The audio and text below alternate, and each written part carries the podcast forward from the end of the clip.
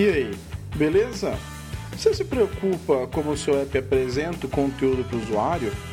E principalmente você pensa em como esse conteúdo é visualizado por usuários em outros países?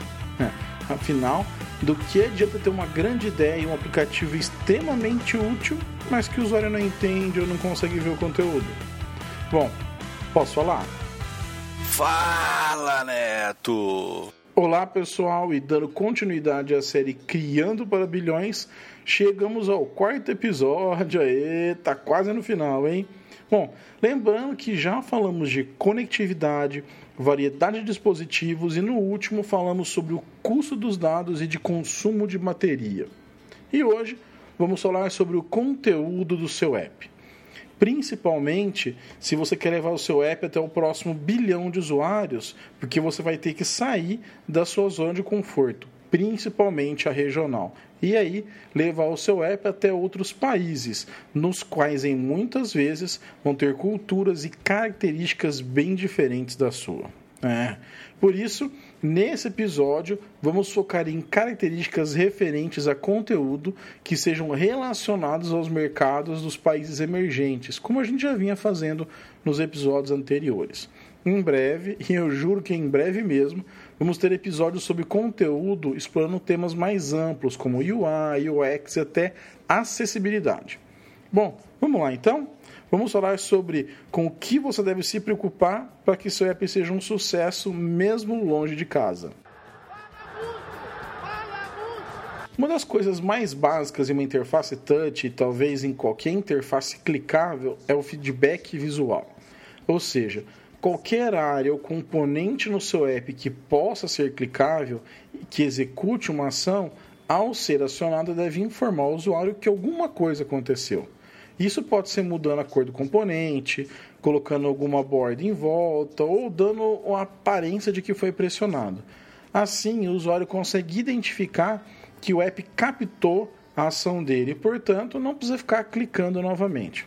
Afinal, vamos, pensa como você mesmo. Como que você reage em situações onde não recebe o feedback? Por exemplo, imagine que você entre em um elevador e então aperta o botão para o seu andar de destino mas nenhuma luz acende ou não há indicação nenhuma de que aquela sua intenção de ir para um certo andar foi recebida.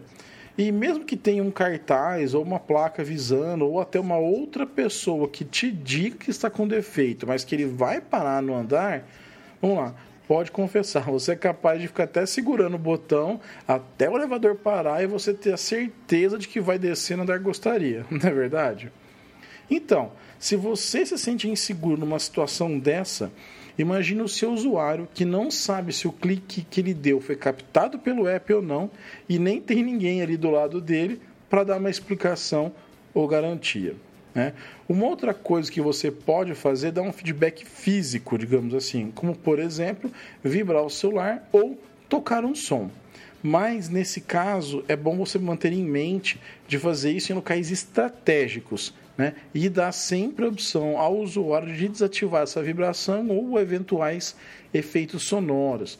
Porque pode ser que algumas pessoas se incomodem com esse tipo de reação e acabe até desinstalando seu app ou fazendo um review negativo. Então, use com moderação.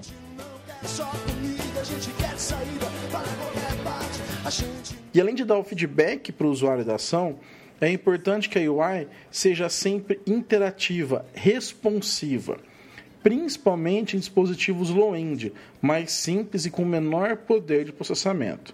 Vale lembrar que você deve tirar todo o processamento que seja um pouco mais pesado da TED principal.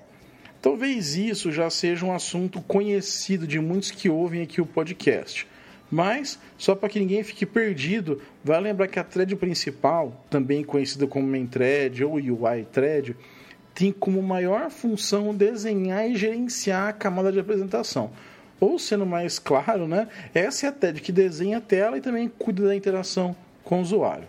Então, você deve tirar qualquer tarefa mais pesada, digamos assim, dessa thread principal. Tá? Isso inclui, mas não somente, gravar e buscar dados na SQLite ou em algum arquivo, operações de rede e até parse de arquivos JSON ou XML. E você deve tomar esse cuidado, porque se essas ações mais pesadas tomarem muito processamento da thread, vai haver uma maior divisão de tempo entre as tarefas. E isso vai acabar atrasando na resposta na hora de renderizar a tela ou até de responder um toque ou comando. E claro, vai tornar o seu app menos responsivo. Ou vulgarmente falando, vai ficar lerdo mesmo. Né? E mesmo que você esteja fazendo tudo em segundo plano, tirando o processamento pesado da thread principal e etc., seu app ainda pode ter uma responsabilidade, uma responsividade ruim, mesmo estando super rápido. Você duvida? Por exemplo, quando você precisa carregar uma lista, como que você faz? Você bloqueia toda a tela e coloca um spinner girando? Ah, é? Pronto. Seu app já não está mais responsivo. Mas você pode estar querendo argumentar agora comigo. Mas, Neto, eu preciso dessa lista para o usuário continuar navegando. Ele tem que usar o app. Não, claro, eu imagino. Mas pense que ele talvez tenha errado ao clicar no item que levou para essa lista, ou ele simplesmente quer fazer uma outra ação, como acessar o menu de configurações, ou até clicar em alguma outra área que não depende dessa lista, um Navigation Drawer, por exemplo. Ele vai ter que esperar todo o processamento dessa lista antes de tomar qualquer ação, não é verdade? E aí você imagina isso para várias situações, como onde aparece um dialog ou detalhes de um item.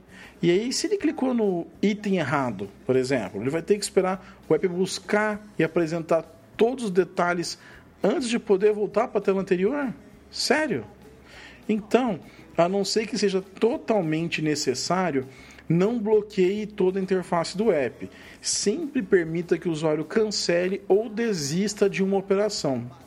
Você pode colocar o spinner girando, não tem problema, né? Mas não precisa travar todo o restante da UI para fazer isso. Combinado?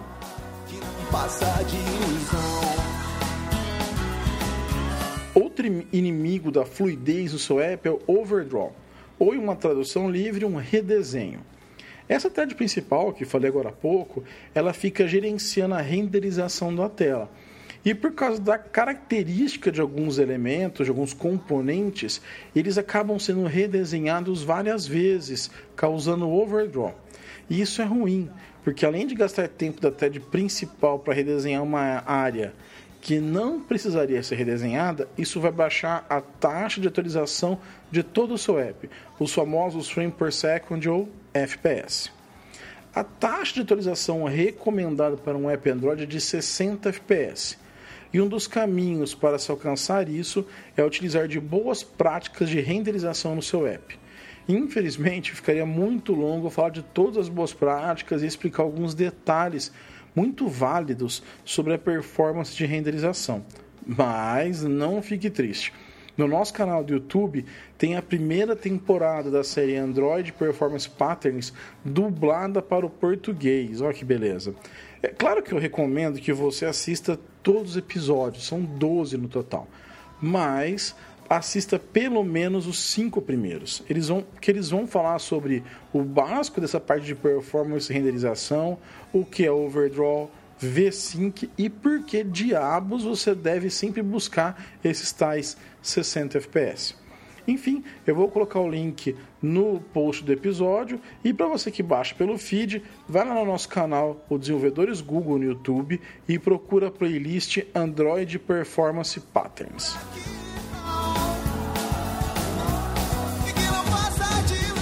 Quem me acompanha mais tempo talvez já tenha ouvido eu falar que no Android não se usa launch screens, né? ou também conhecido como splash screen. E para quem não associou o nome à pessoa, é aquela tela que aparece rapidamente antes de iniciar o app propriamente dito. Em geral, eu continuo achando que não é uma boa ideia utilizar uma launch screen. Mas se ao iniciar a app você precisa carregar alguns dados básicos, algumas informações de arquivos, banco de dados ou até da internet, utilize esse recurso para fazer uma carga antes de iniciar o app. Mas atenção, pessoal, essa tela também não, não pode ser muito demorada, não. O tempo ideal seria algo por volta de 2 segundos.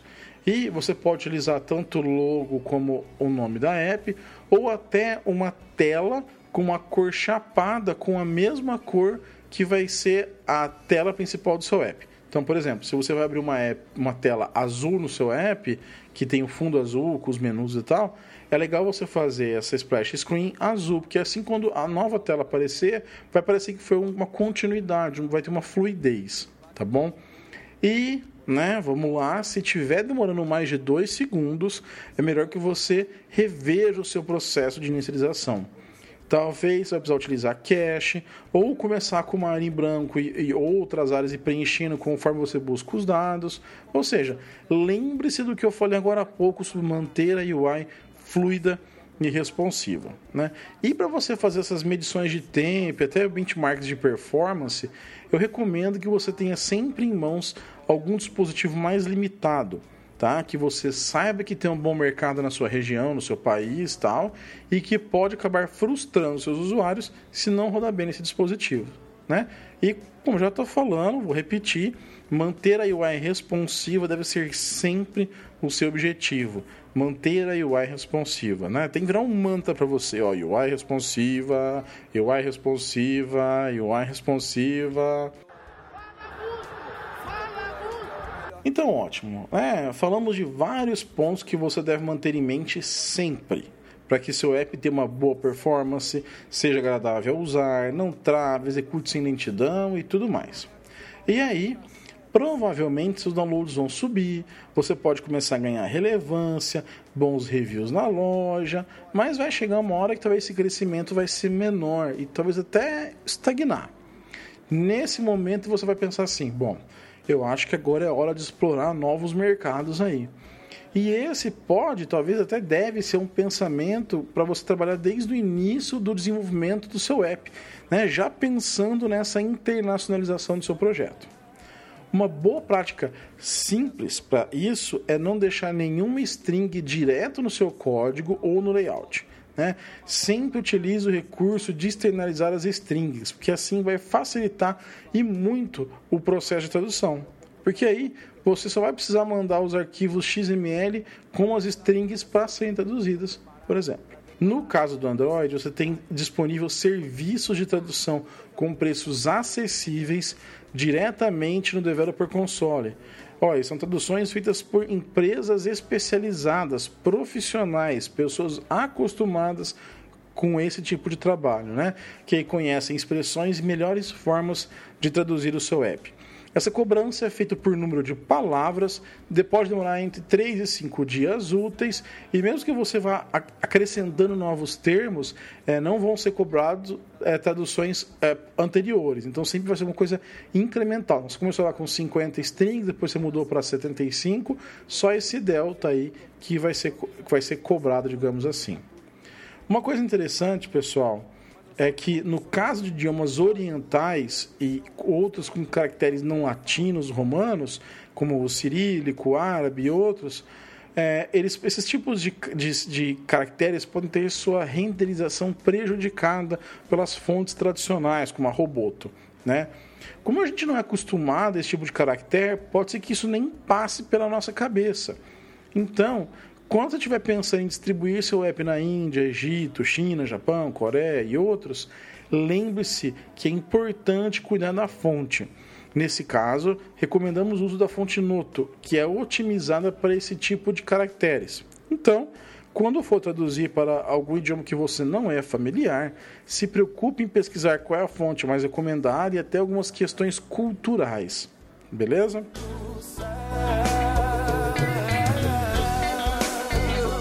E por falar em renderização, lembre-se que em muitos países se usa a orientação right to left, né, que é o de da direita para a esquerda, que também pode ser encontrado sob a sigla RTL. Nesses casos, o Android oferece ferramentas nativas para você suportar esses idiomas também.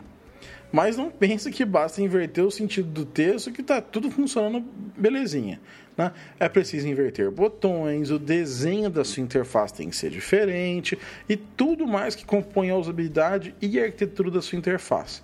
Sei que pode parecer um trabalho extra, mas se lembre que mercados como Índia, Japão e países árabes podem representar mais milhares de usuários novos em potencial para o seu app. E por fim, eu queria falar um pouquinho né, rapidamente sobre o Material Design. Eu não vou gastar muito tempo aqui nesse assunto, porque em breve vamos ter um episódio totalmente dedicado ao material design, com um designer convidado e tudo mais. E dependendo de quando você está ouvindo esse episódio, pode ser que o episódio Material Design já tenha saído. Então, verifique no site, no post desse episódio e também na descrição aqui, se você ouviu por algum programa, que eu vou atualizar assim que estiver disponível. Muito bem, vamos voltar lá para o Material Design. Por que usar o Material Design é importante também para apps em mercados emergentes? Bom, na verdade é bem simples, porque ele traz uma série de recomendações e princípios que vão tornar a sua interface mais simples e fácil de usar né? e que busca uma experiência parecida em diversas classes de dispositivos. Então, dessa forma, em mercados onde muitos usuários vão estar entrando na internet através de dispositivos móveis, apresentar uma interface que facilita o uso, traz significado e é atrativa só vai contribuir para o sucesso do seu app. Lembrando que para ajudar nessa tarefa, temos a Design Support Library, que traz os componentes do Material Design para versões desde a 2.1, né, Open Level 7. Legal, né? Então é isso. Não deixe de prestar muita atenção na forma como o seu conteúdo é apresentado para o usuário. Afinal, de nada adianta você ter uma excelente ideia, ter um app que resolve um grande problema para o usuário, mas que na hora de usar acaba frustrando esse usuário. E claro, pense em alcançar novos mercados, em atingir o um novo bilhão de usuários. Só lembrando, ouça com calma o episódio se precisar até mais de uma vez. Tome notas, veja como você está fazendo no seu app e tente melhorando aos poucos. Seus usuários com certeza agradecem. E não se esqueça, se quiser bater um papo sobre o episódio, sugerir episódios novos, pauta, tirar dúvida ou algo assim, entra lá no canal Dev Community Cast do Slack Android Dev BR ou mande mensagem para mim, arroba Neto Marim, ou Dev Community BR no Twitter. Beleza? Abraços, fui!